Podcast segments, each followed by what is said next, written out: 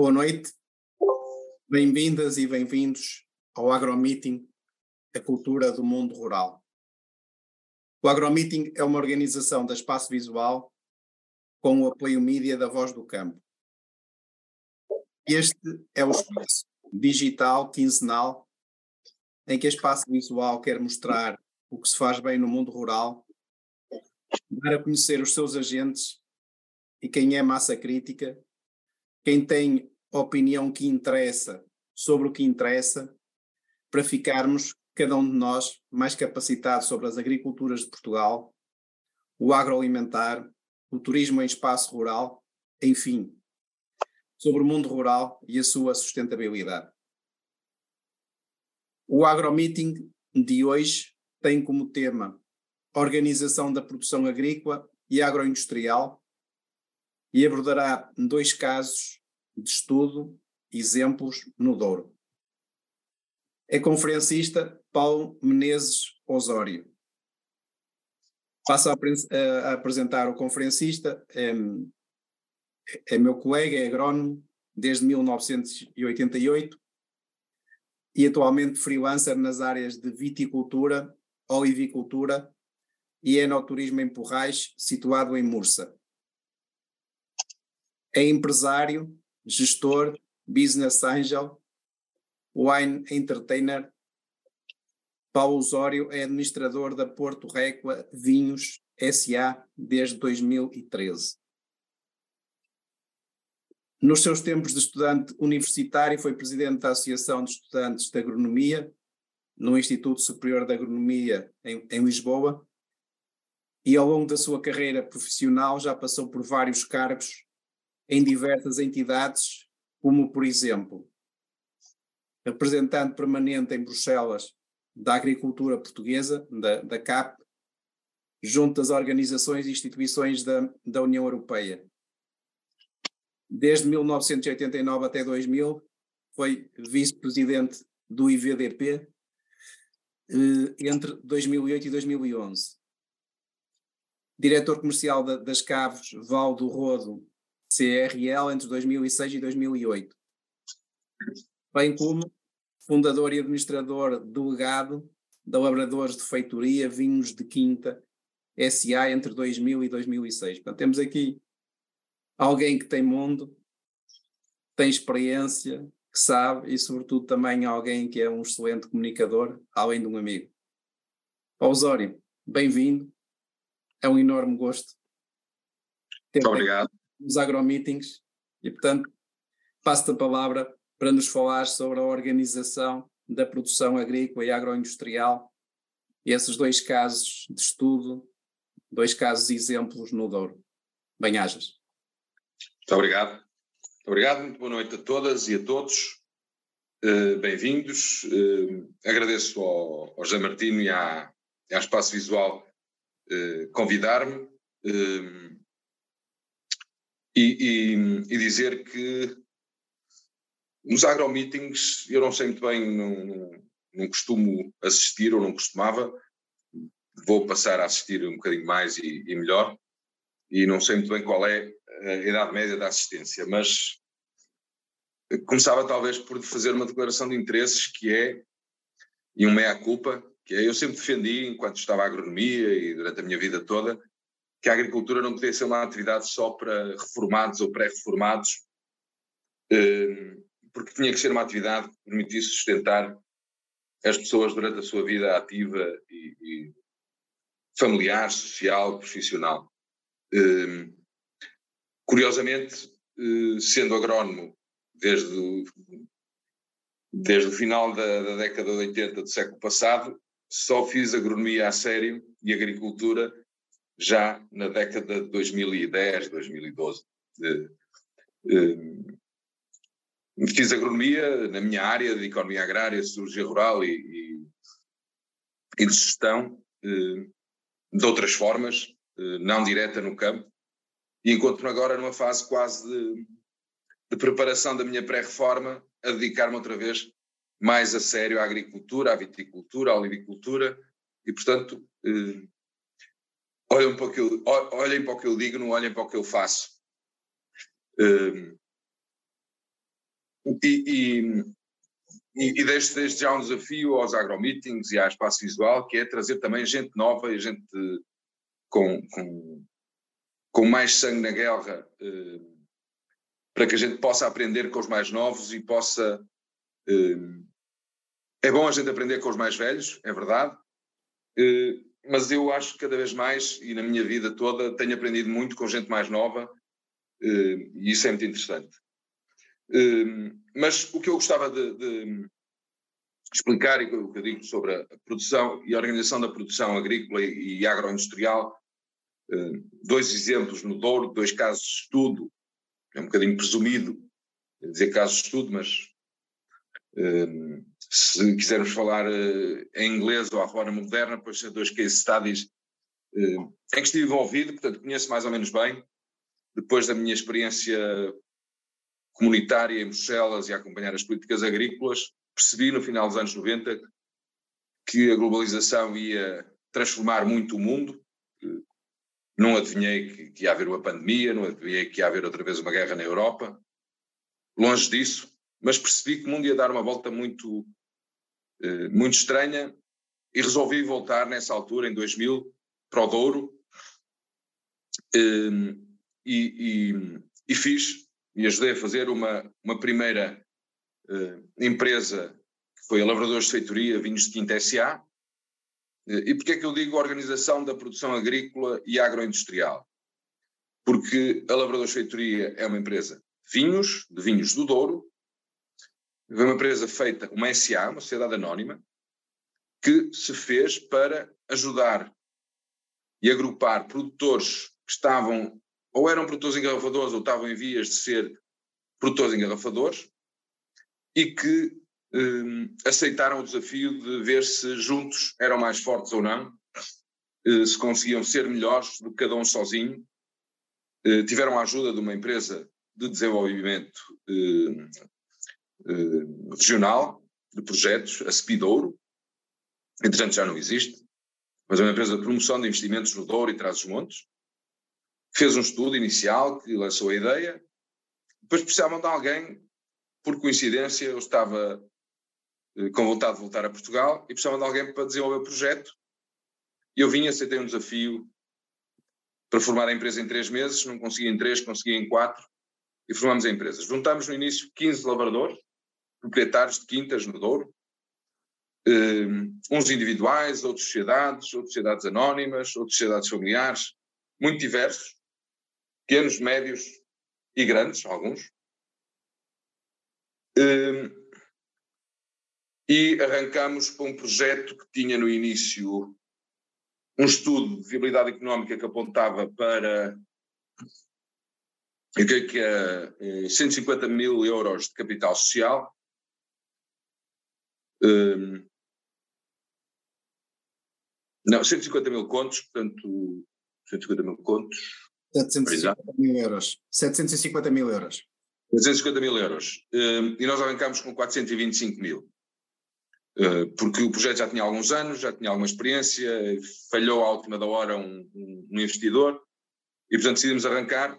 E hoje a empresa tem, ao fim de 23 anos, uh, 3 milhões 650 mil euros de capital social, uh, tem 20 ou 25 quintas produtoras e 40 acionistas.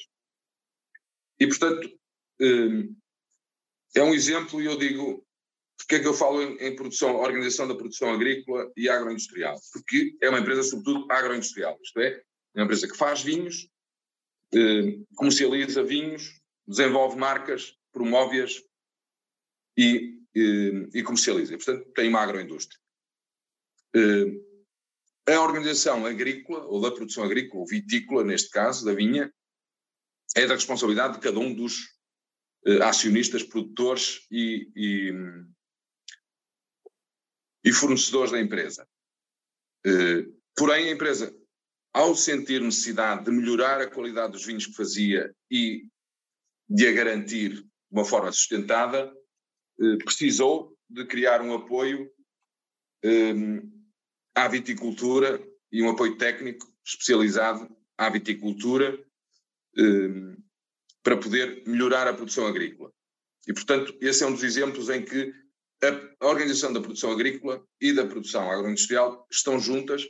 Neste caso veio de jusante para montante e, portanto, foi a partir de uma necessidade de mercado e de organização do mercado da produção e da qualidade para os mercados internacionais que nós fomos para montante ajudar os lavradores, os lavradores são os viticultores no Douro, os empresários agrícolas, a melhorar a forma como faziam a viticultura e chegámos até a ter estudos sobre que níveis de intervenção, não, não aprofundámos muito isso, mas eh, a semente ficou lá, que níveis de, de investimento e de custos é que valia a pena eh, fazer, ou seja, que nível de sofisticação no tratamento das vinhas é que valiam a pena em função da qualidade das uvas que era esperada, da produção que era esperada ou possível e daquilo a que se destinavam os vinhos.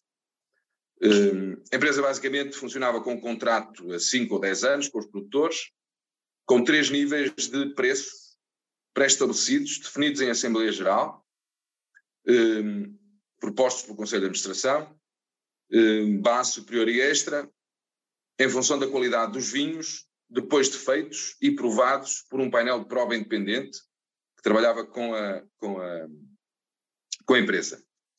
Uh, e, e, e, nesse sentido, eh, chegámos em alguns casos a ver que lavradores que tinham a maior parte da produção normalmente classificada como base, não tinham muito interesse em estar a investir muito, muito mais no tratamento da vinha, fazer coisas muito sofisticadas, porque o que gastavam a mais não compensava aquilo que recebiam pelas uvas ou pelo vinho.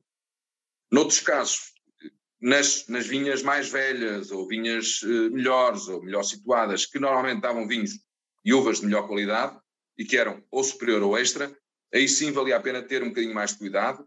Às vezes nas minhas velhas era preciso mais mão de obra, mais intervenção, coisas desse tipo. E, portanto, eh, há aqui uma ligação muito forte e a relação económica eh, é, é, importante e, portanto, não chega só a dizer que é preciso a qualidade, que a qualidade começa na vinha eh, e que com melhores uvas faz melhor vinho. São coisas verdades lá para Alice. O problema é organizar isso, quantificar isso e melhorar e profissionalizar essa gestão e essa informação. Como digo, nós não conseguimos fazer isso tudo, eu estive lá nos primeiros seis anos e depois, como sempre fui um bocado saltimbanco, ao fim de seis anos, eu ainda sou acionista da Lavrador Cheitoria e digo muitas vezes é o meu, o meu bebê. Ao fim de seis anos decidi ir para outras aventuras e é um bocado como os filhos quando chegam aos seis anos começam a ir para a escola primária e vão a pé pelo menos em Vila Real, era possível fazer isso, eles iam a pé sozinhos para a escola e a gente já não precisava de os levar pela mão ou no carro. Hum, e, portanto, as empresas também são um bocadinho assim.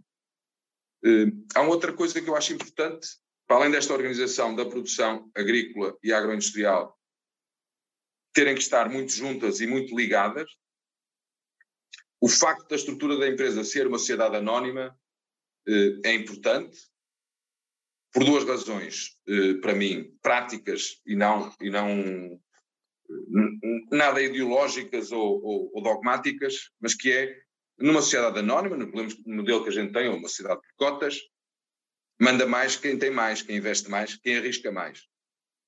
Eh, numa, eh, e isto por oposição, eventualmente, a uma cooperativa ou outras formas de organização ou sociedades informais, em que depois quando está tudo bem, está tudo bem, mas quando há problemas, depois é uma chatice.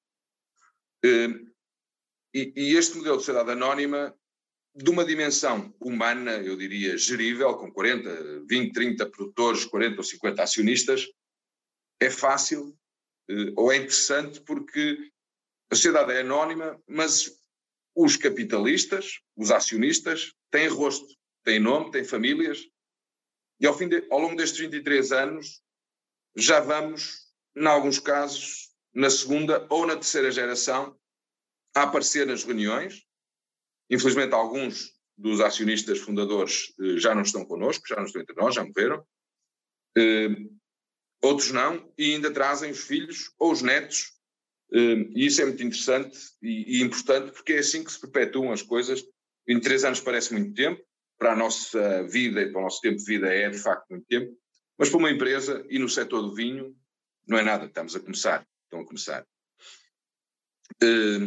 Só mais uma curiosidade em relação à, à Lavradores Feitoria. A Lavradores Feitoria terá atingido o break-even alguns entre os 10 e os 12 anos de, de, vida e foi fazendo, contrariamente ao que a maior parte das empresas faz, que é necessitando de financiar, em vez de fazer financiamento bancário, porque não tinha garantias para dar reais, eh, hoje tem, mas não tinha património, não tinha garantias reais, fez algum financiamento com, com um penhor sobre vinhos, numa altura que era difícil, porque havia um penhor muito grande de vinhos, os bancos estavam muito entalados com os vinhos dados de penhor eh, da Casa de Douro, pós empréstimos da Casa de Douro, que estava eh, falida desde os anos 90, o final dos anos 90, e, e, e, era difícil. Mas nós conseguimos mostrar à banca e provar que tínhamos vinhos, que tínhamos vinhos em estágio, mais do que um ano, às vezes dois, vinhos do Douro, e que por isso eh,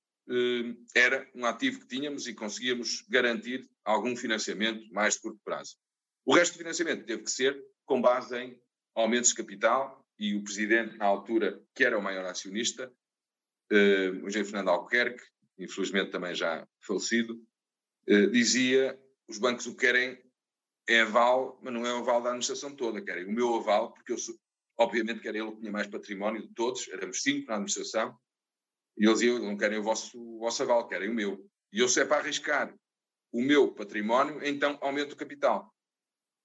E curiosamente foi aí que eu percebi eh, o que é um comportamento verdadeiramente capitalista do ponto de vista de, não da especulação capitalista, mas de um capitalista que o que quer é valorizar o seu capital.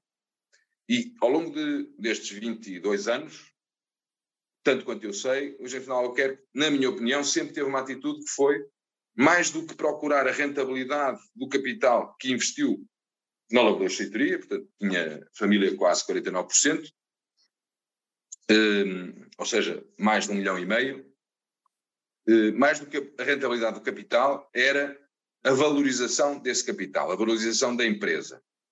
E isso é uma coisa interessante que muitas vezes uh, se fala pouco, e muito menos na agricultura. E falamos muito que as empresas estão pouco capitalizadas, que os capitais próprios são baixos. A agricultura, qualquer atividade agrícola ou agroindustrial, é obviamente capital intensivo, no vinho também. No vinho do Porto é mais, porque há mais estoques. Mas nos vinhos do Douro, para fazer vinhos bons, quando a gente precisa de guardar vinhos um ano, dois anos, às vezes três, envelhecer, aí há capital investido, empatado, muito. E se não for bem gerido, da asneira. Uh, e, portanto, é capital intensivo.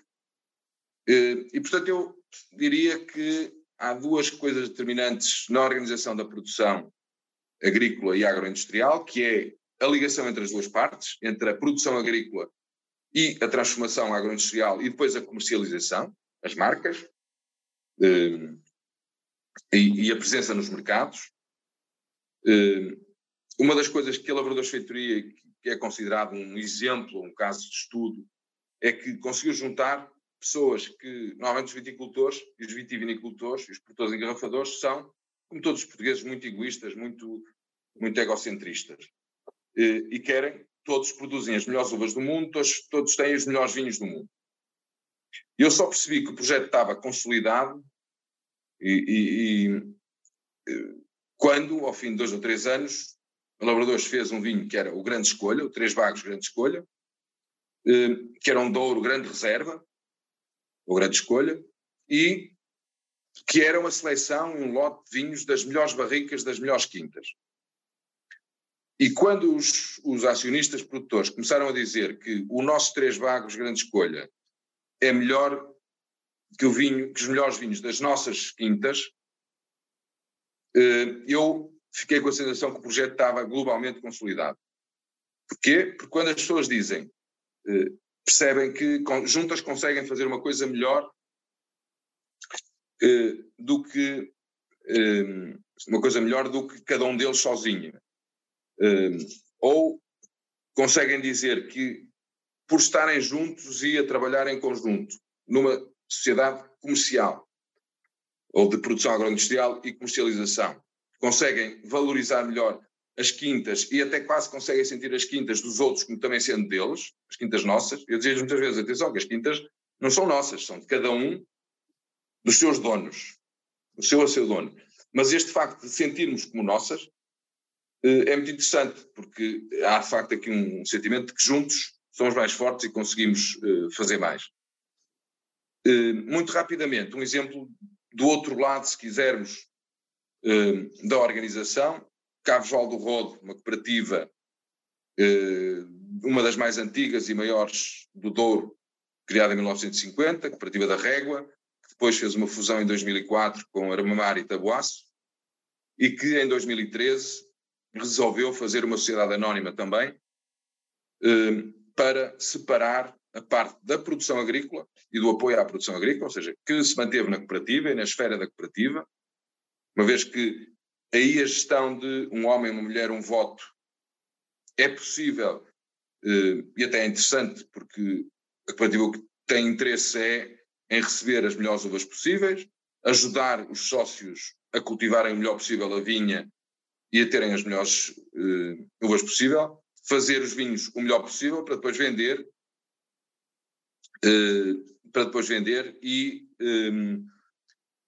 vender os vinhos a granel. Hoje em dia, uh, as Caves Valdo Rodo vendem a granel à Porto Reco Vinhos, que é uma sociedade anónima, criada em 2013, da qual eu sou administrador, um, ehm, e um, ehm, e que faz, eh, digamos, a exploração e desenvolvimento das marcas, algumas que eram da cooperativa, outras novas que foi criando.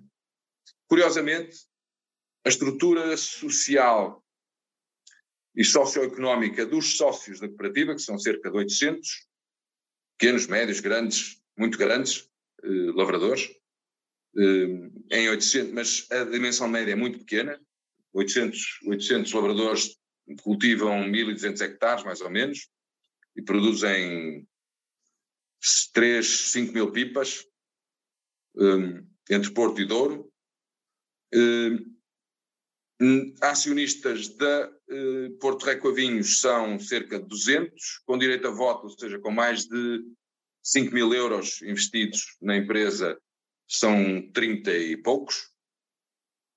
Uh, mas a diferença de pequenos, médios e grandes, no caso dos lavradores eh, acionistas, é muito parecida com a repartição da, dos eh, 800 associados da cooperativa. Eh, portanto, nem sequer é uma coisa só de grandes, nem só de profissionais e só quem é grande é que é profissional. Não, é uma questão de atitude, de acreditar, de arriscar eh, e de poder fazer essa, essa, essa via diferente, porque o que está em causa quando a gente resolve eh, escolher um lote de vinho ou dois ou três e misturá-los e fazer um vinho, fazer uma marca e dizer agora a marca é Godinho, agora a marca é de Armamar, agora a marca é Cabeça de Burro e vamos juntar ao Cabeça de Burro mais um espumante ou mais um azeite ou não sei o quê, é uma decisão de risco. E aí eu acho e acredito que é mais importante e mais fácil e mais sério que a decisão seja eh, seja tomada por quem é mais acionista, ou mais, tem mais peso como acionista, tem mais a ganhar ou a perder com o sucesso ou insucesso da empresa, do que só na, eh, na gestão cooperativa em que é uma pessoa, um homem, uma mulher, um voto, e pode haver eh, diferenças eh, significativas. Aliás, depois, se houver tempo no fim, eu, eu explico e, e, digo muitas vezes às pessoas: eu sou responsável, administrador responsável de parte de marketing, vendas e enoturismo, e digo muitas vezes às pessoas, aos clientes a quem nos visita, quando explico a empresa, que é muito fácil na gestão de uma sociedade anónima que é essas coisas correrem bem, está tudo bem, se as coisas correrem mal, a primeira cabeça a regular uh, é a minha. Isso é muito claro. Eu sou profissional, também sou acionista, pequenino, tenho meio por cento, uma coisa assim, da, da, da Porto Reco, mas isso é por uma mania minha de gostar de gerir empresas em que também tenho uma participação, em que também sou acionista. E, por outro lado, gostar também que os, eh, os trabalhadores da empresa, sempre que possível, também sejam acionistas. Eh, e isso não é só por eh, modas de sustentabilidade ou modas de inclusão, eh, não é nada disso. É por uma experiência real de que quando as pessoas sentem as coisas também como suas, têm normalmente uma atitude diferente. Por outro lado, eu, enquanto gestor profissional, sinto-me melhor e mais à vontade e até com mais graus de liberdade para fazer o que penso e dizer o que penso, eh, sendo acionista, porque sou um par, entre outros, eh, eh, acionistas, e portanto não tenho só, não sou só um empregado dos acionistas ou dos patrões da empresa, e eu gosto, gosto, bem, gosto muito da minha liberdade e de ter os meus graus de liberdade, e isso é importante. Fechando isto, onde é que as duas coisas são diferentes? É que a Porto Rico ainda é, ainda é muito nova, tem 10 anos. No meio desses 10 anos houve um ou dois que ainda não conseguiu, que no início não conseguia vender, ainda era a cooperativa que vendia, eh, por razões burocráticas e de gestão de entrepostos, alfândegas e estoques eh, no Douro. Eh, depois, por razões, para além disso, tivemos dois anos e meio de pandemia e agora um ano e meio de guerra e, portanto, a empresa está no limite ou no limiar do break-even, um, ou esteve no ano passado. Um, tecnicamente, um, para mim, atingimos o break-even, contabilisticamente, ficamos a 50 mil euros com uma faturação de 3 milhões, portanto, para mim, o break-even está atingido. No entanto, a maior parte dos acionistas, e o maior acionista que é a cooperativa, tem 51%, está pouco pouco satisfeita e quer mais, e quer mais vendas, e quer mais resultados.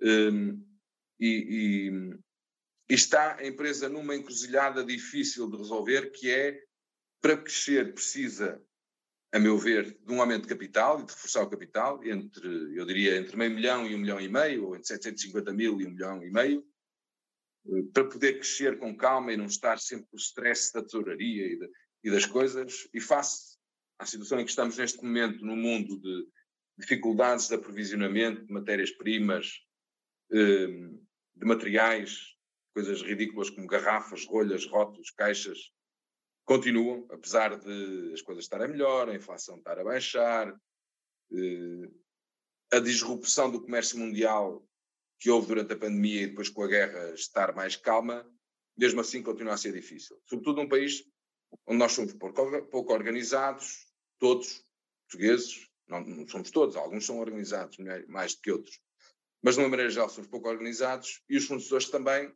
e portanto dizem, ah, não consigo fornecer os votos porque estava à espera do papel da Alemanha não veio o papel. E ficaram de mandar esta semana e agora só para a semana.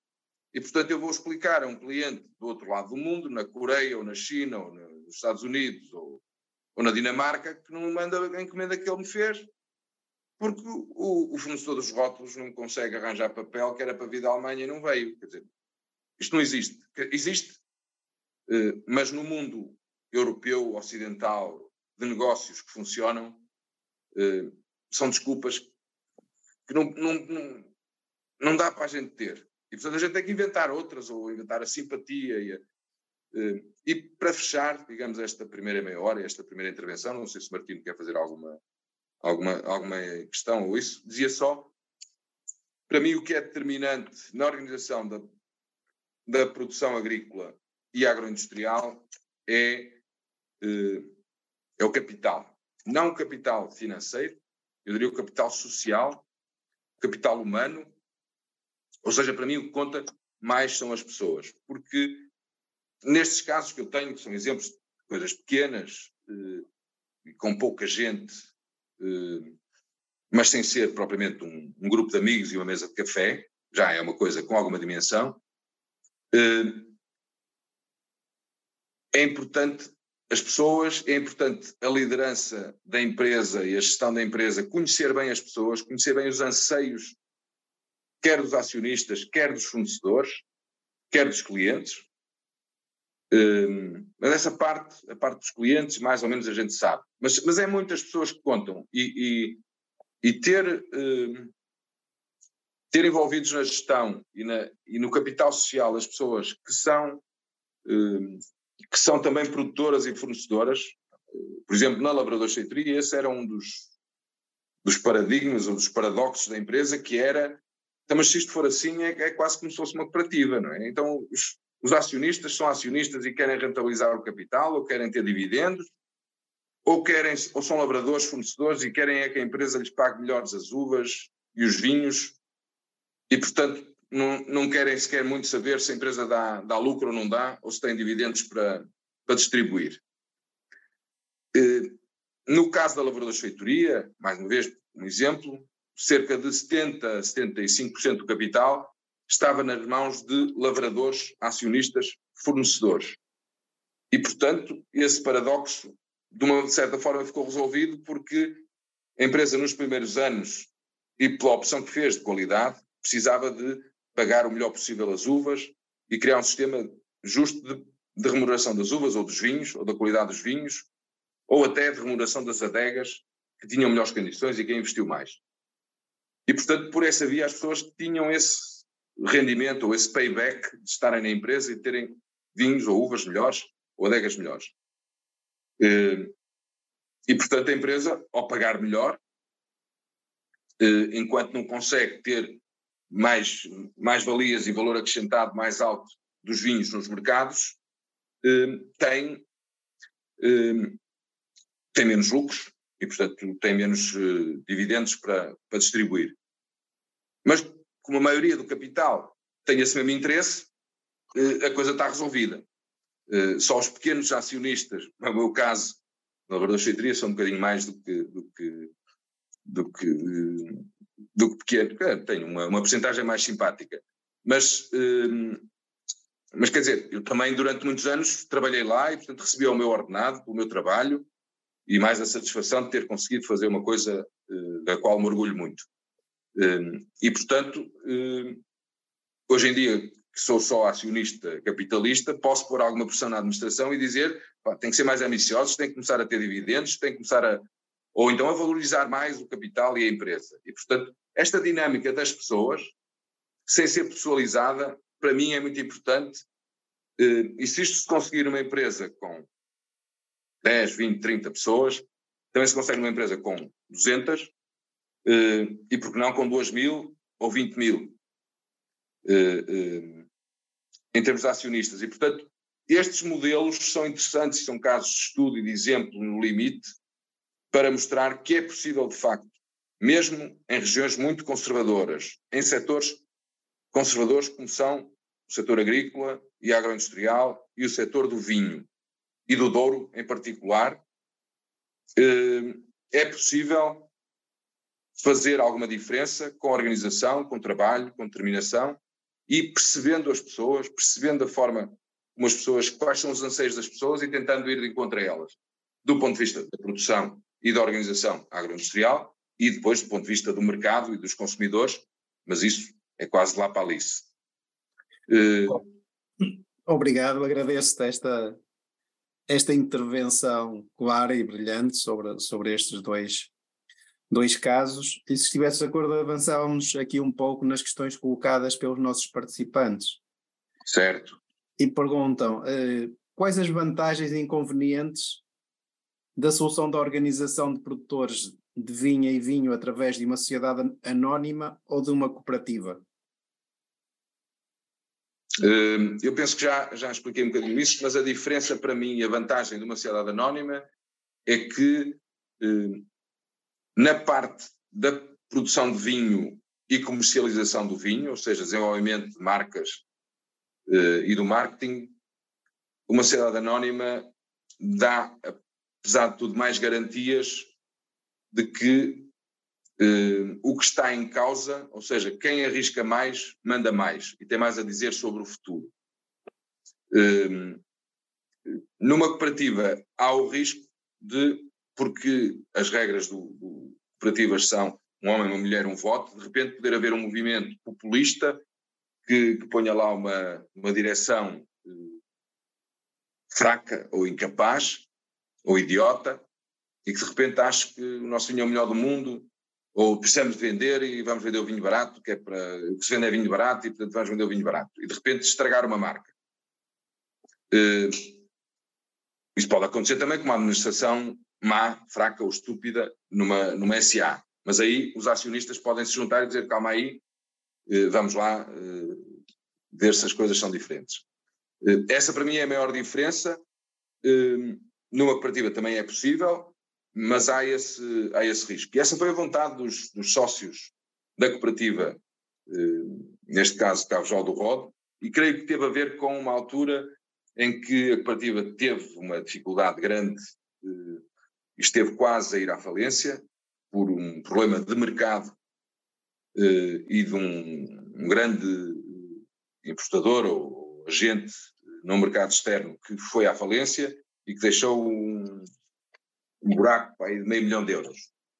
E isso fez com que a cooperativa, juntamente com outros movimentos de, de alguma tentativa de decisão e coisas que acontecem às vezes nas, nas cooperativas, perdeu alguns sócios, a cooperativa na altura teria talvez 2 mil sócios, perdeu alguns, foi perdendo, também por outras influências de mercado e da, evolução do, do Douro, mas a verdade é que houve um ano ou dois, talvez um ano, uma campanha, mais a crise financeira de 2008, que não conseguiu pagar as uvas ao, aos sócios. E, portanto, ficou, em vez de fazer o que fizeram muitas cooperativas, que foi incorporar o, os créditos em capital social, eh, mantiveram os créditos e depois, ao fazerem SA, ao decidirem fazer SA, permitiram aos sócios que quisessem transferirem esses créditos para capital social. Ou seja, os sócios que não decidiram, de livre vontade, não entrar e não ser acionistas da SA, ainda hoje têm créditos a haver na cooperativa, que provavelmente só serão pagos quando a cooperativa acabar de pagar a dívida que tem à banca,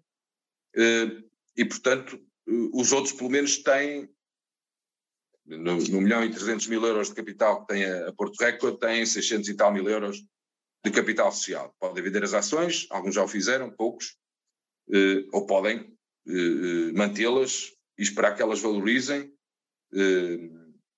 Neste momento, não tendo a empresa ainda atingindo o break-even, contabilisticamente é provável que as ações valham um bocadinho menos que o, que o valor nominal.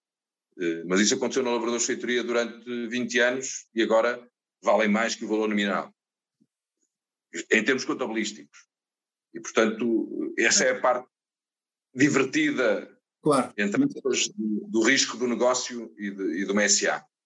Claro, mas isto, isto pronto, são dois casos, no fundo, de, de organização dos, dos viticultores e, em alguns casos, também de vinicultores, no sentido de, de valorizarem a, as respectivas produções.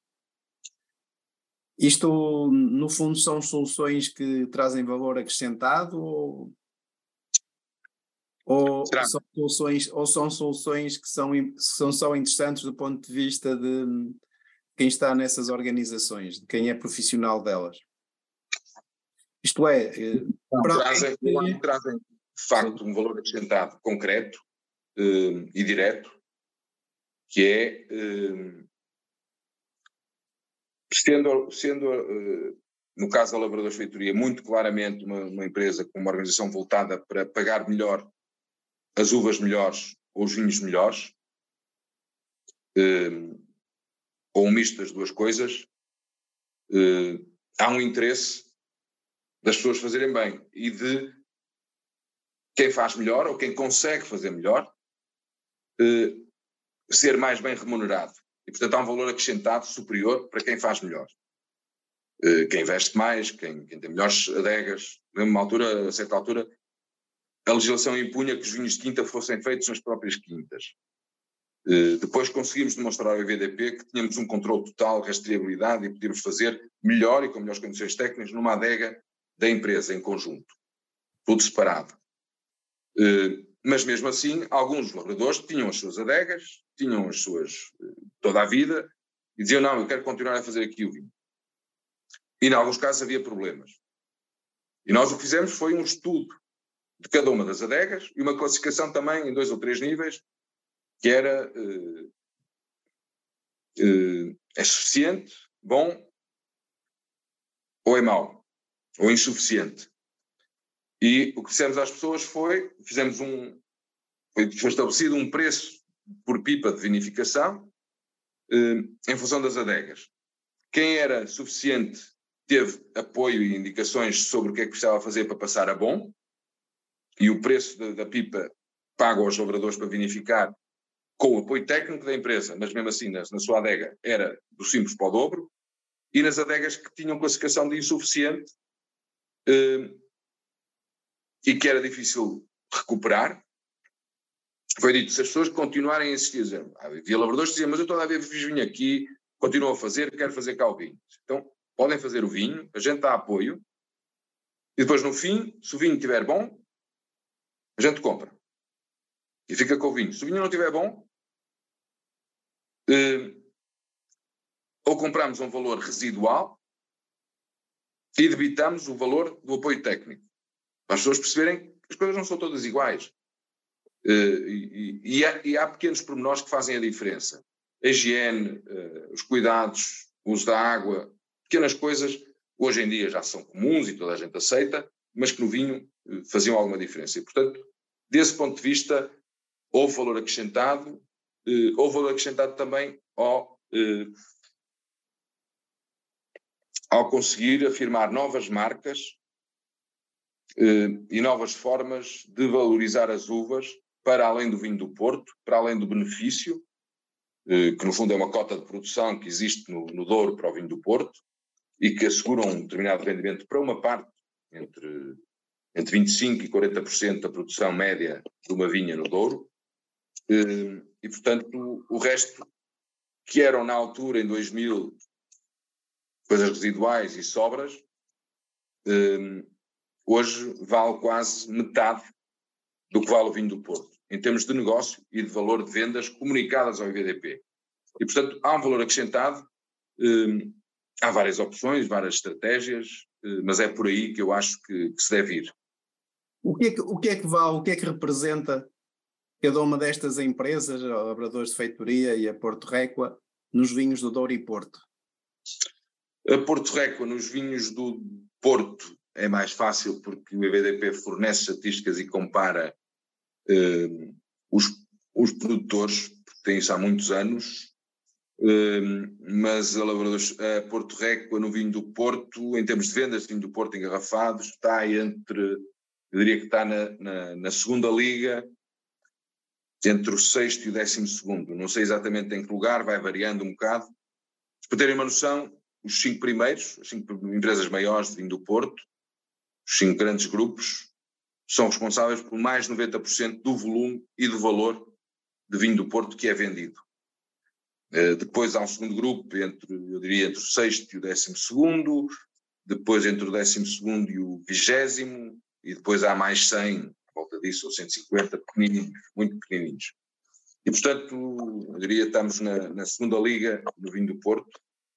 No vinho do Douro, a Porto Réqua eh, talvez, eu diria, em termos de volume, em termos de volume poderá estar, eh, é mais difícil porque não há estatísticas do IVDP tão, tão fáceis, depois depende muito da direção do IVDP, eh, de vez em quando há operadores, por exemplo, no caso de vinhos regionais durienses, basta que um operador grande mude de, de regional do Oriense para vinho sem denominação de origem nem indicação geográfica, ou seja, o antigamente chamado vinho de mesa, e, e há uma variação muito grande, e percebe-se logo quem é, e o IVDP às vezes tem, tem, tem prioridos em fazer isso. No vinho do Porto, como é mais controlado, as pessoas aceitam melhor isso.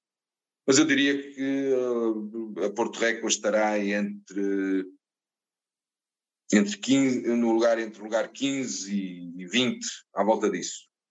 Porém, porém, tem uma marca que é, por acaso, a mais antiga do Douro, mais antiga marca de Douro, região de Marcada, eh, para além do Barca Velha, que na origem não era Douro, eh, mas é a marca mais antiga e que ainda se mantém ativa, que é o Cabeça de Burro, que, cuja primeira edição foi em 82, com a ajuda de um colega nosso, o Eduardo Abad, eh, então ao serviço da, do Ministério da Agricultura e da Casa de Douro, eh, e é a marca de vinhos do Douro que vende mais garrafas anualmente acima de 5 euros preço de saída da adega.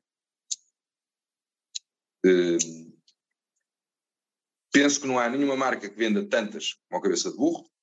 Há poucas estatísticas sobre isso. Há, muita, há muitos mitos e muitas conversas sobre isso. Há muitas marcas juntas que vendem mais e provavelmente mais caro. 5 mil garrafas, 10 mil garrafas, 20 mil, 30 mil, 50 mil. Mas vender mais de 100 mil garrafas como vendo cabeça de burro, eu estou convencido que não há, e se houver há mais uma ou duas. Uh, depois há muita gente que fala, fala-se muito nos cafés e no Douro, os agricultores são muito muito basófias e, e há muita, muitos mitos à volta disso. É pena porque era melhor que houvesse mais transparência e que nós pudéssemos ser confrontados mais vezes com a realidade dos dados e, e, e, ter muitas vezes que responder também por eles e estar mais à vontade a, a, falar sobre isso. Porque eu não acho que o segredo seja a alma de negócio, de todo.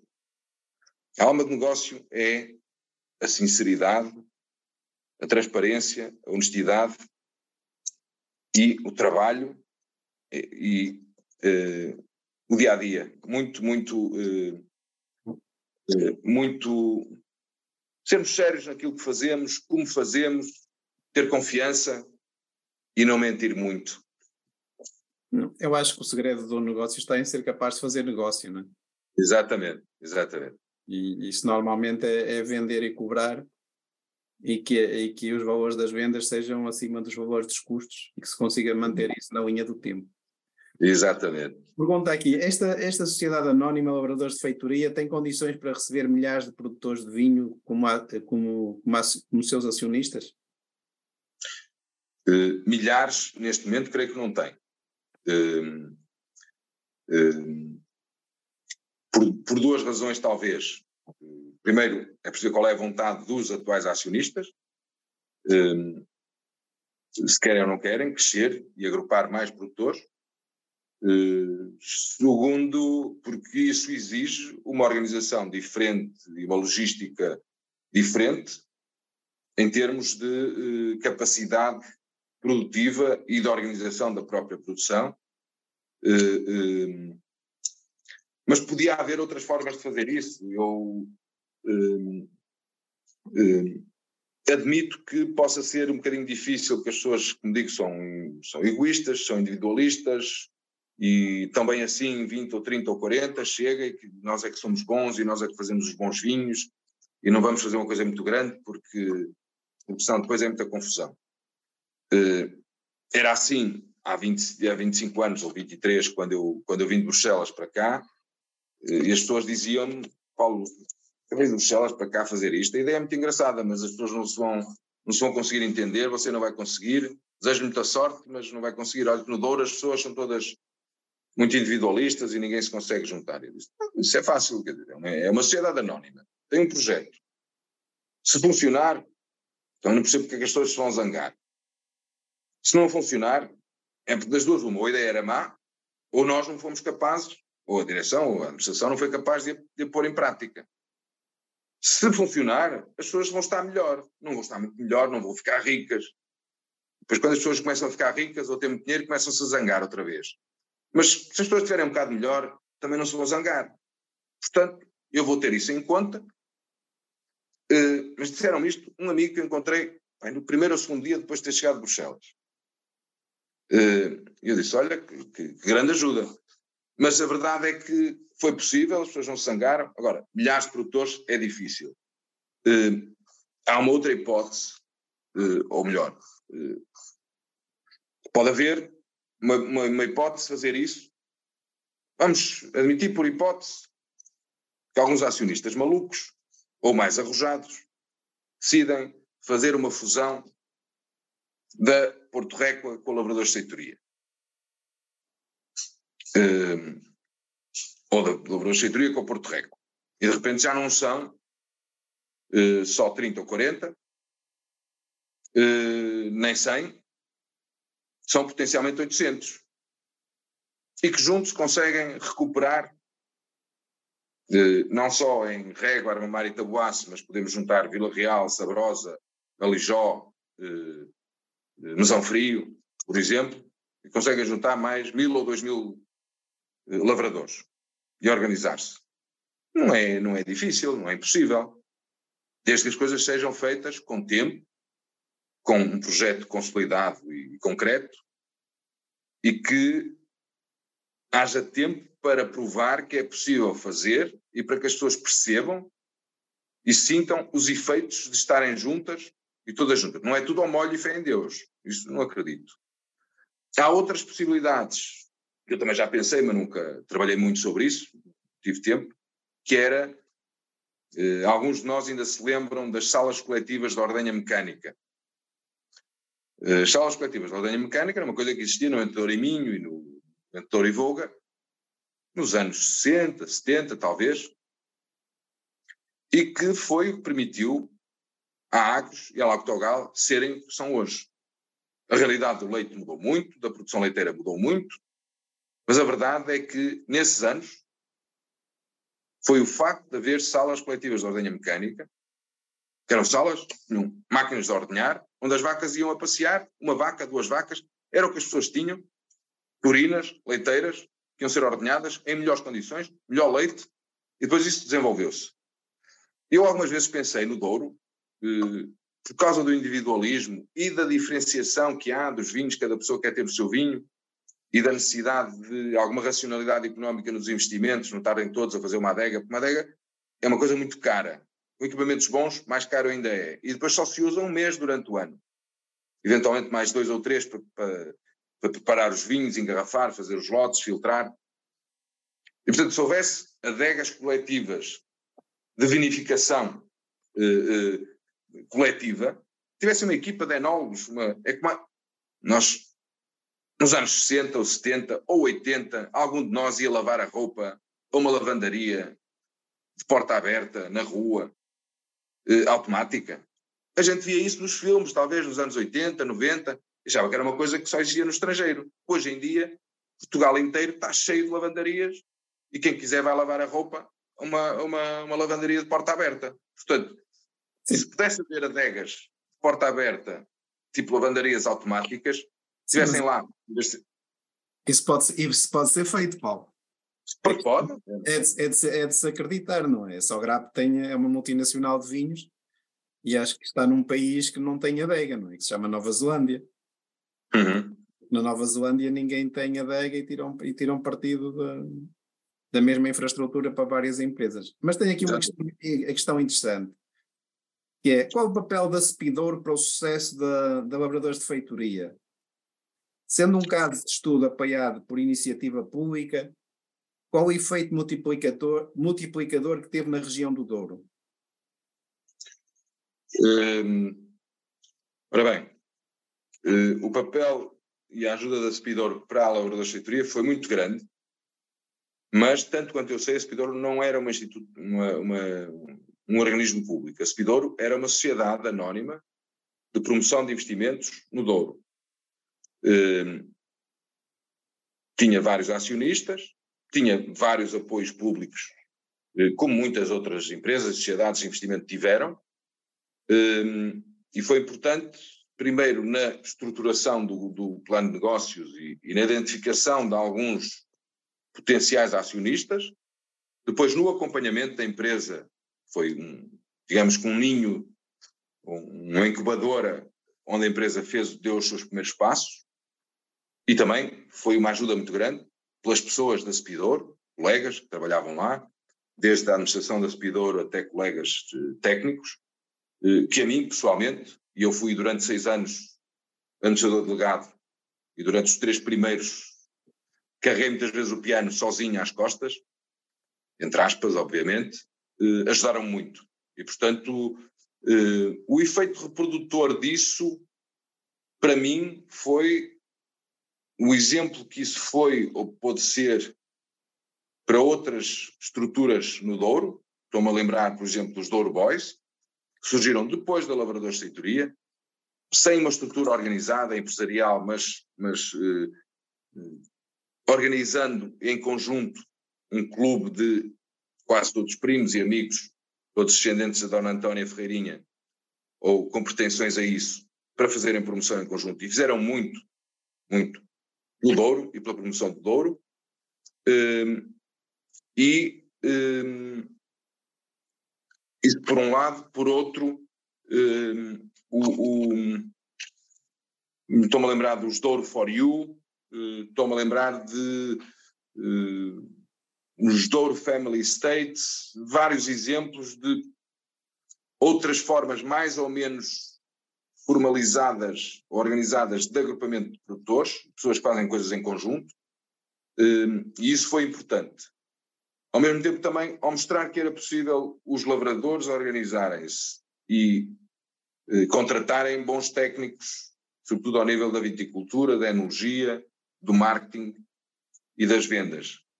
Eh, e que com isso conseguiam valorizar melhor as suas uvas. Isso criou, no caso do vinho do Douro, um mercado que quase não existia, potenciou e desenvolveu. E, portanto, isso é também um efeito reprodutor. Mas eu, obviamente, sou suspeito nisso, não é? Claro, claro. Tem também, tem também aqui um pedido de comentário também interessante. Em ações comerciais para apoio técnico agronómico no Douro, é dito que onde se ganha é no vinho barato e não nas vinhas com qualidade para vinhos acima de 15 euros. Pode comentar? Acho que isso é fake news. Hum, eu não me lembro de ter ouvido isso. Hum, não é no vinho barato que se ganha dinheiro. O vinho barato é o mais fácil de vender.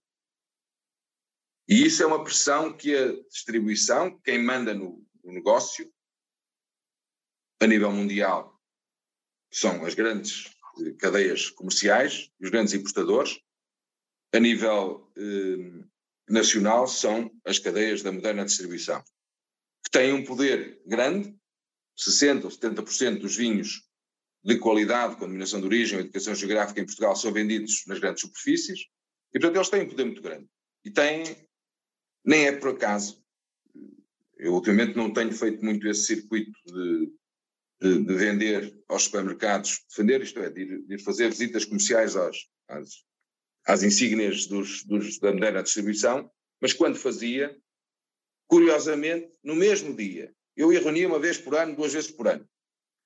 Aquilo, a gente vai para, para salas de reunião que são piores que os consultórios do pior centro de saúde eh, eh, são salinhas de reunião, onde a gente está numa sala de espera onde se vê todos uns aos outros, e depois vai para uma salinha e, e passa umas baias e, e, e, é condicionado a mostrar que estamos muitos para vender e raramente ia, não digo, uma ou duas vezes por ano e encontrava sempre dois ou três colegas concorrentes de, de, do Douro ou de outras cooperativas ou de outras empresas eu digo, é por acaso? Não é, não é. É para o comprador que estava do outro lado me fazer sentir que ou eu jogava o jogo com as regras que ele queria impor, ou então ele tinha mais dois ou três ou quatro dispostos a baixar mais 5 cêntimos, ou mais um, ou mais dois, ou mais três, e esse é o jogo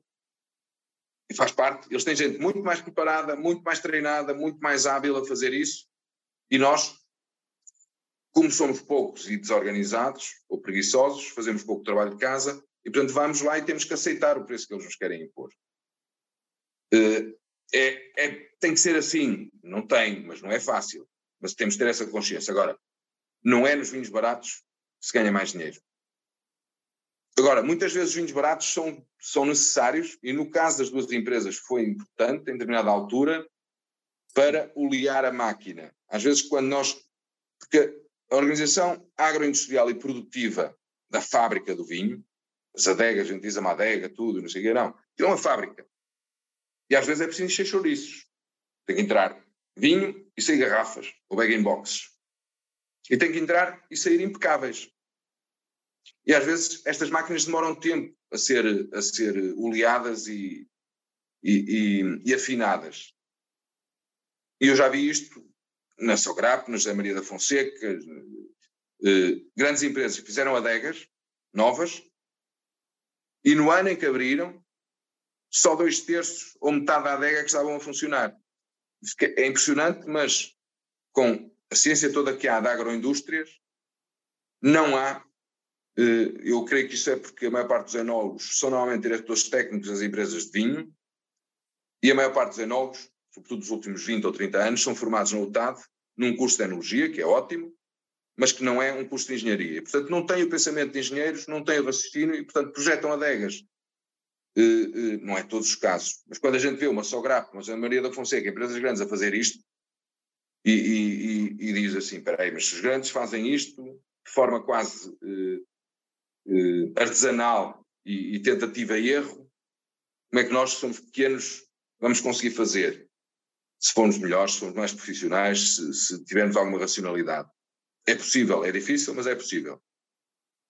Era melhor para todos e para Portugal, e não, só ganhávamos todos com isso, se houvesse um bocadinho mais de partilha destas coisas. Por isso é que eu gosto muito de fazer estas conversas e de falar, porque eh, há muita tendência para nós em Portugal acharmos que se a mim me custou fazer e descobrir o caminho das pedras, agora não vou ensinar aos outros que vêm atrás de mim, eles que o descubram também. Isso é uma estupidez, perdemos Mas, todos com isso. Eu, eu acho que o problema em Portugal é que é diferente, Paulo. Na minha, na minha perspectiva é assim, um, a cooperação exige confiança. E a confiança exige que nós nos conheçamos uns aos outros como pessoas. Exatamente. E por nós, e por norma, o que eu verifico é que não há oportunidades, não há oportunidades para nos conhecermos como pessoas. Eu tenho, tenho um, um amigo que diz que quando vamos para os eventos que já entramos de costas, que é para não perdermos tempo a voltarmos para sair. e portanto, quando estamos no, no, nos eventos, eh, fazemos alguma conversa de ocasião, mas que não dá para nos conhecermos como pessoas. Normalmente estamos focados nos problemas que temos, no, no que temos no telemóvel, e não temos muitas oportunidades de nos conhecermos como, como pessoas e de querermos, e de querermos avançar. E eu acho que o sucesso dos negócios, na minha perspectiva, tem que reunir três condições, que são uh, capital, plano e, e, liderança. E normalmente o, o, que falta mais, na minha perspectiva, é, é, a liderança. Ou seja, é preciso criar as condições do, do, do plano. Normalmente, quando existe um bom plano, hoje há, há muito capital mas depois é preciso liderança para, para formar equipas, para formar equipas competentes e para conciliar interesses, porque depois o que me parece a mim é que isto vive muito do. Eu acho que isto é um bocadinho como o futebol. Isto é, a equipa pode até não jogar bem, mas num golpe de sorte conseguiu marcar um gol e nas empresas se consegue criar alguma rentabilidade, consegue pagar melhor e, e dentro de, de, algumas condições diferenciadoras acaba por fazer pender o jogo para o lado, digo uma empresa, não pode ser uma cooperativa dessa, dessa, dessa, dessa instituição. É? é um bocadinho o que eu vejo. Agora, depois vejo também é muito tradicionalismo, ou seja, parte-se muito de ideias, de ideias comuns, dizer, ok, o Douro, o Douro é assim, as pessoas já são assim, já não, já não há muita gente disposta, não é? Para o, os Douro, Boys não precisaram de nenhuma estrutura form, formal. Não é? É, é? Funcionou porque, na minha perspectiva, tinha, tinha liderança, não é? Tinha, tinha uma ou duas pessoas com, com ideias, com iniciativa, com. Pronto, e depois o, o que faz é que isto vai, vai, vai, vai motivando, não é? é o que eu chamo é política do, do próximo passo. Não é? A malta junta-se, se faz uma reunião e, e não leva um documento, o, o tempo da discussão é proporcional ao tempo disponível. E normalmente o que acontece é que no fim da reunião não se chega a conclusão nenhuma, saímos todos com uma dor de cabeça e mal dispostos uns com os outros. Mas se levarmos um documento estruturado e dizer, meu amigo, já lá, vamos lá olhar para o documento. Ponto 1. Um, ah, não concordo, corta. Ah, acrescenta não sei o quê. Ah, ok, está bem. Se isto leva, automaticamente fazemos evoluir o, o processo. Não é? Portanto, eu acho, eu acho que isto nos falta, na minha perspectiva, falta também um bocadinho de massa crítica sobre como montar o processo. Sim, sim, sim. Isso eu acho que, acho que sim. E, agora, e... agora no, no, Douro, o que eu acho é que o, o Douro vive uma coisa, pronto, eu não, eu não estou por dentro, sou um outsider, não é? Que, que chego, pronto, um outsider relativamente ao Douro, mas tenho, tenho alguma, alguma ideia que tenho uma indústria forte que vive à custa de, de matéria-prima barata, não é? Portanto, que é um, um bocadinho típico no, no, no país, não é? Não, não é só na, na fileira da, da vinha e do vinho, não é? E, portanto, aqui era preciso alguma massa crítica, na minha opinião, no sentido de fazer contas de cultura, no sentido de toda a gente perceber quanto é que custa, em média, produzir um quilo de uvas, quanto é que custa, quanto é que custa ter uma, uma garrafa de vinho, e comunicar isso, isso ao consumidor e também, também ser capaz, do ponto de vista político, de mostrar demonstrar que alguma coisa está mal. Quer dizer, se, se eu tenho determinada garrafa de vinho que está a determinado valor baixo de preço na prateleira de uma empresa de distribuição, se fizer as contas a montante, quer dizer que, que alguém eh, lá atrás não, não recebe ou o que recebe não dá para pagar as contas. Ou se é verdade. as contas é, porque, é porque o dinheiro vem do outro lado, não é? Portanto, e, e isto é claro. é um bocadinho. Depois há aqui um fenómeno também, que é um fenómeno internacional e que, e que, e que é um bocadinho, nem sempre é muito discutido, ou, ou nada, que é a questão da verticalização, não é? Isto é, a, a, fileira do vinho e da vinha, do ponto de vista internacional, está a juntar quem tem adegas a caminhar para a produção. Isto é um fenómeno que existe em todos os países produtores de, de vinho. E no Douro sente-se isso muito, muito forte, não é? Eu, eu há uns anos diverti-me imenso no, no tempo do nosso colega Daniel Campelo, como secretário de Estado da Agricultura, ou Desenvolvimento Rural, Desenvolvimento Rural, que não conseguiam perceber esse fenómeno, não é? O que é que acontece? Quando o negócio é débil num dos pontos ou nos dois, a melhor maneira de o tornar um bocadinho mais sustentável é juntá-lo. E por isso é, e por isso é que para, se calhar os 5 ou 6 que têm 90% também têm uma cota relativamente elevada de, vinhas, também aproveitaram as ajudas públicas para, para se alavancarem e depois estão, estão à vontade, que sabem que garantem um lastro mínimo de produção própria e depois podem, podem eh, dar um valor relativamente mais baixo sobre, sobre as uvas ou sobre os, os vinhos de quem está fora. Não? É? Portanto, é, é, é um bocadinho este tipo de fenómenos também que era, que era preciso conhecer, estudar, debater. Exatamente. Eu, eu gostava que comentasse, porque isto é uma, uma análise de um outsider que, que é um bocadinho de bancada, não é? Estou, estou, inteiramente de acordo com isso. É, é preciso estudar, eh, eh, quantificar, eh, analisar e, e, debater. O problema é que a gente muitas vezes, em Portugal e no Douro, debate as coisas muito como treinadores de bancada só, sem números. Um, e, e, porque é mais fácil e toda a gente tem uma opinião e, e, um, e, é importante de facto discutir isso e falar disso de uma forma mais, uh, eu diria, mais desapaixonada. Quando são coisas públicas, um, as coisas uh, às vezes levam as pessoas comportam-se mal ou comportam-se de maneira diferente e são menos sinceras e menos honestas.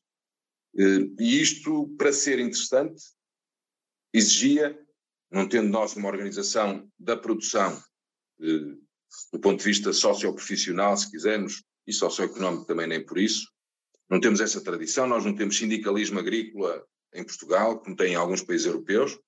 Temos algumas coisas, temos algumas organizações de agricultores, temos algumas confederações, eh, mas temos pouco e pouco, pouca participação. Eh, e, portanto, este tipo de discussões ou são promovidas pelas câmaras ou pelas CIMs, ou, portanto, estão sempre influenciadas por fatores externos.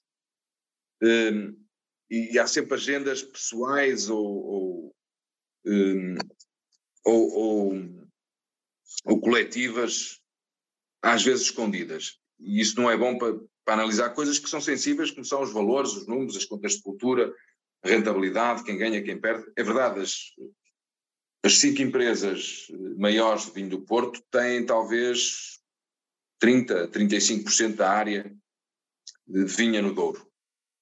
Portanto, o que lhes dá, eh, se fizermos uma regra muito simples, eh, o vinho do Porto tem a lei do terço, ou seja, eh, só se pode vender um terço do estoque em cada ano, um, e, e, e,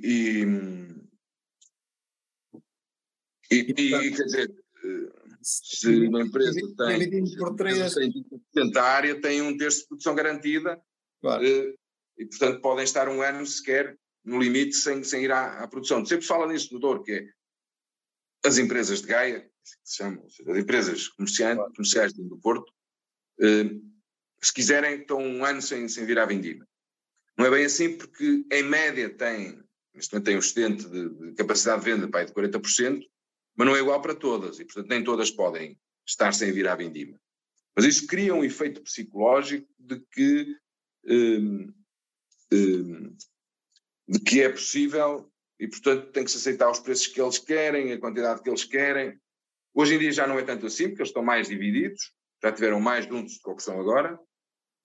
E quando a produção esteve, durou muito tempo, mas durou desde o tempo de Daniel Campelo um, até, até há dois ou três anos, um, ainda com resquícios disso, embora a lei tenha sido revogada antes, um, em que a Casa do Douro, a nova Casa do Douro, a Federação Renovação do Douro, que tinha a representação no Conselho Interprofissional e trabalhava, estudava e fazia tanto quanto eu sei, eh, pude perceber, eh, preparava as reuniões e tinha números, eh, tinha uma atitude contrária à que era costume ter a produção, que era dizer que queremos mais vinho, cada mil pipas que se fazem a mais no Douro numa vindima é um milhão de euros. A mil euros a pipa é um milhão de euros que vem parar à lavoura. E, portanto, é fácil um discurso populista dizer não, não vamos fazer 100 mil pipas, vamos fazer 110 ou 120, porque estão mais de 10 ou 20 milhões de euros que vêm para os lavradores. O problema é que depois a ressaca disso, eh, uns anos depois, é acidentes e depois baixamos para as 90. Isso então, se for dois anos antes das eleições, é quase certeza absoluta que se baixa, que é para depois, no ano antes das eleições, poder haver um aumento e estar toda a gente contente. E como o IVDP tem uma tutela do Estado, é igual, seja o PST, seja o PS, todos pensam da maneira igual. E, portanto, usam isso como instrumento parecido. Mas só na altura em que a produção começou a estar organizada e a rebater os números e a estudá-los, é que conseguiu eh, ter uma intervenção na fixação dos quantitativos de benefício e, por essa via, indiretamente também no preço. Depois era o comércio, numa altura, que queria mais benefício, queria mais cotas de produção, e a produção aguentou-se e disse: não, não. E depois, como faltava vinho para as necessidades que o comércio tinha, tiveram que pagar um bocadinho mais caro. E a verdade é que nós conseguimos, ou a produção no Douro conseguiu recuperar o preço médio pago por pipa, eh, não é grande coisa, ao, ao, nível de 2000, mas já andou muito mais baixo. Sim, Portanto, tinha andado mais baixo. Portanto, do ponto de vista é real, era outra maneira. A organização, a organização que permite eh, que as pessoas tenham força. Agora, tem que ter noção dessa força e daquilo que querem. É, mais uma vez, plano, capital, meios e liderança, sem dúvida. Isto estou inteiramente de acordo contigo, Martino. É preciso eh, e a liderança não precisa de ser só uma, há várias. As lideranças fazem-se de, de, de, muita gente. Geometria, geometrias variáveis. É verdade. Foi, foi, um enorme gosto esta, esta conversa. A hora já vai. Já adiantada. Vai adiantada. Não sei se, se queres deixar aqui alguma, alguma, alguma ou algumas afirmações para a memória futura. Hum, não, deixo só uma de um, de um grande amigo um, presidente de uma confederação, de uma, de uma cooperativa eh, de vitivinicultores um, no sul de França, do Languedoc, e presidente de uma SA uh, dos viticultores ou dos vinhateiros do Mediterrâneo, Vigneron de la Méditerranée. É uma organização poderosíssima em França nos anos 90, final dos anos 90, princípio dos anos 2000. Uh, e curiosamente tinha sido criada com o apoio dos fundadores do Crédit Agricole, do crédito agrícola francês, que nos anos 60 ou 70, a política agrícola na altura para o vinho era quando havia excedentes, os lavradores faziam uma manifestação, partiam tudo, e depois o governo decretava uma destilação obrigatória, tirava-se vinho do mercado, o preço melhorava e a coisa resolvia-se. E era subsidiada a destilação. Até que, numa dessas manifestações, uma altura, nos confrontos com a polícia ou num acidente, morreu um ou dois dos, dos, eh, dos operacionais da ação sindical, eram assim chamados. Eram rapazes, lavradores, a maior parte deles jogadores de rugby, que andavam à porrada com a polícia, a sério. E eram treinados para isso. Correu mal, e os mais velhotes resolveram juntar-se e dizer assim: opá, isto não é vida, a gente tem que mudar de vida, a gente tem que fazer outra coisa e temos que ver como é que é. Então foram buscar os líderes desses grupos e disseram: tu vais estudar economia, tu vais estudar eh, direito, tu vais estudar agronomia, tu vais estudar enologia. Eram rapazes, 20, 30 anos, 25, 18, à volta disso. Esperaram até que eles se formassem esses depois vieram a fazer a tal, cada um nas suas cooperativas, depois nas suas quintas, depois na Vigneron de la Méditerranée, eh, que era uma grande empresa eh, e que chegou a ter um poderio bastante grande. E esse meu amigo, quando estava vir de Bruxelas e fazer de cheitoria, fui lá visitá-lo e ele disse-me: oh, Paulo, sabes, eh, e dizia muitas vezes em Bruxelas aos, aos colegas, produtores, viticultores e, e, e, representantes das cooperativas, dizia muitas vezes, e outro dia falei nisto, e que era, era um, quase um dogma da política agrícola, que era o preço dos produtos agrícolas deve-se formar de maneira a compensar os custos de produção, compensar os lavradores, os agricultores, pelos custos de produção. E ele dizia: não, está errado. O preço justo das uvas não é o preço que cubra os custos de produção. O preço justo das uvas ou dos vinhos é aquele que nós estivermos dispostos a receber pelo nosso trabalho. Eh, e isto dava para outra conferência qualquer, mas, ou seja, a nossa dignidade enquanto lavradores, enquanto produtores, enquanto empresários, eh, deve nos levar a juntar-nos aos outros e organizarmos de maneira a que, eh, se, se, não nos pagam o suficiente por aquilo que, a gente, que é o nosso trabalho e por aquilo que a gente acha que merece, então a gente não vende. Temos é que conseguir sobreviver com isso. Ok, Paulo, muito obrigado. Um abraço. Muito obrigado. Um enorme gosto, um forte abraço. Se alguma questão ficou por responder. Ficaram, depois... ficaram uma série delas, mas, uh, mas pronto, isto, isto há sempre muitas, há sempre muitas, muitas, muitas questões e o tempo é sempre escasso. Foi um enorme gosto estar aqui convosco. Muito obrigado também às participantes e aos participantes uh, que estiveram connosco neste, neste agromeeting sobre a organização da produção agrícola e agroindustrial portanto, com os dois casos, um, um de uma sociedade anónima e outro de uma, de uma cooperativa ou sociedade cooperativa. Um bem-ajam a todos, um grande abraço, uma boa noite. Um abraço também. Obrigado.